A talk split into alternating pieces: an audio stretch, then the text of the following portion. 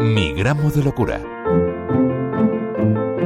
Almería lleva el timón de la salud mental en España. ¿Y eso que, que te has embarcado en un crucero psiquiátrico? No, pero no sería mala idea cambiar los psiquiátricos penitenciarios por cruceros que den la vuelta al mundo. Siete años lleva la asociación El Timón de Salud Mental de Almería manifestándose en Madrid en octubre. Así sonó la marcha del pasado día 8. Que nos escuche el Senado, los políticos, el Congreso, porque ellos también algún día lo necesitarán. España es bipolar. Todos lo sabemos, que hay muchos enfermos bipolares. ¿A quién le importa los presos a nivel electoral?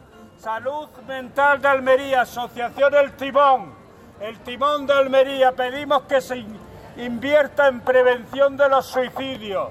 Debate de la salud mental al Congreso con especialistas. Después de 45 años de constitución, es hora de sacar a los enfermos mentales de las cárceles. Según datos de instituciones penitenciarias, el año pasado hubo 33 suicidios en las 81 prisiones que hay en España. Además, 104 presos intentaron quitarse la vida sin conseguirlo. La Asociación El Timón de Almería propone que para evitar el aumento de suicidios en las cárceles, cada provincia tenga al menos una comunidad terapéutica donde una persona entre rejas pueda tener el mismo tratamiento que un ciudadano libre. La alternativa que a eso venimos a la cárcel, eh, donde terminan suicidándose los enfermos mentales. Para un, para un enfermo mental precisa de centros especializados con espacios propios y que ofrezca garantía, donde se combinen tratamiento de salud mental con programas de rehabilitación y de reinserción.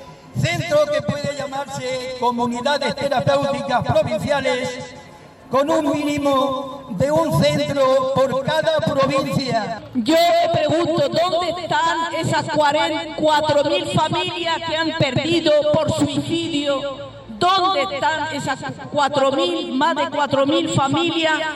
Sé que aquí tenemos algunos familiares, pero debería haber al menos 4.000 familias ¿Cuántos familiares que tienen a sus familiares en las cárceles mm, están, no sé dónde, deberían estar aquí?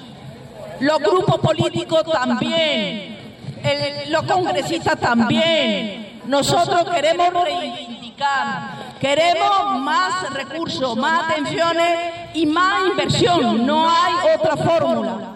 Tras esa manifestación, hemos hablado con Cristina González Acien, una médico de familia que preside la asociación El Timón de Almería. Se trata de la séptima manifestación que se lleva a cabo en Madrid para reivindicar la salud mental mm, de de, nuestro movimiento asociativo. Rafael Antonio Guerrero es el vocal jurídico de la asociación El Timón, al que hemos escuchado cómo lanzaba sus reivindicaciones en la manifestación en defensa de los derechos de los presos con problemas de salud mental. El Tribunal Constitucional ah, dictamina y sentencia de que no es posible encerrar en una cárcel a una persona por haber cometido un delito del que no era consciente por estar afectada por una enfermedad mental. Quien está encarcelado y necesita ayuda psiquiátrica lo tiene bien crudo. La discriminación constitucional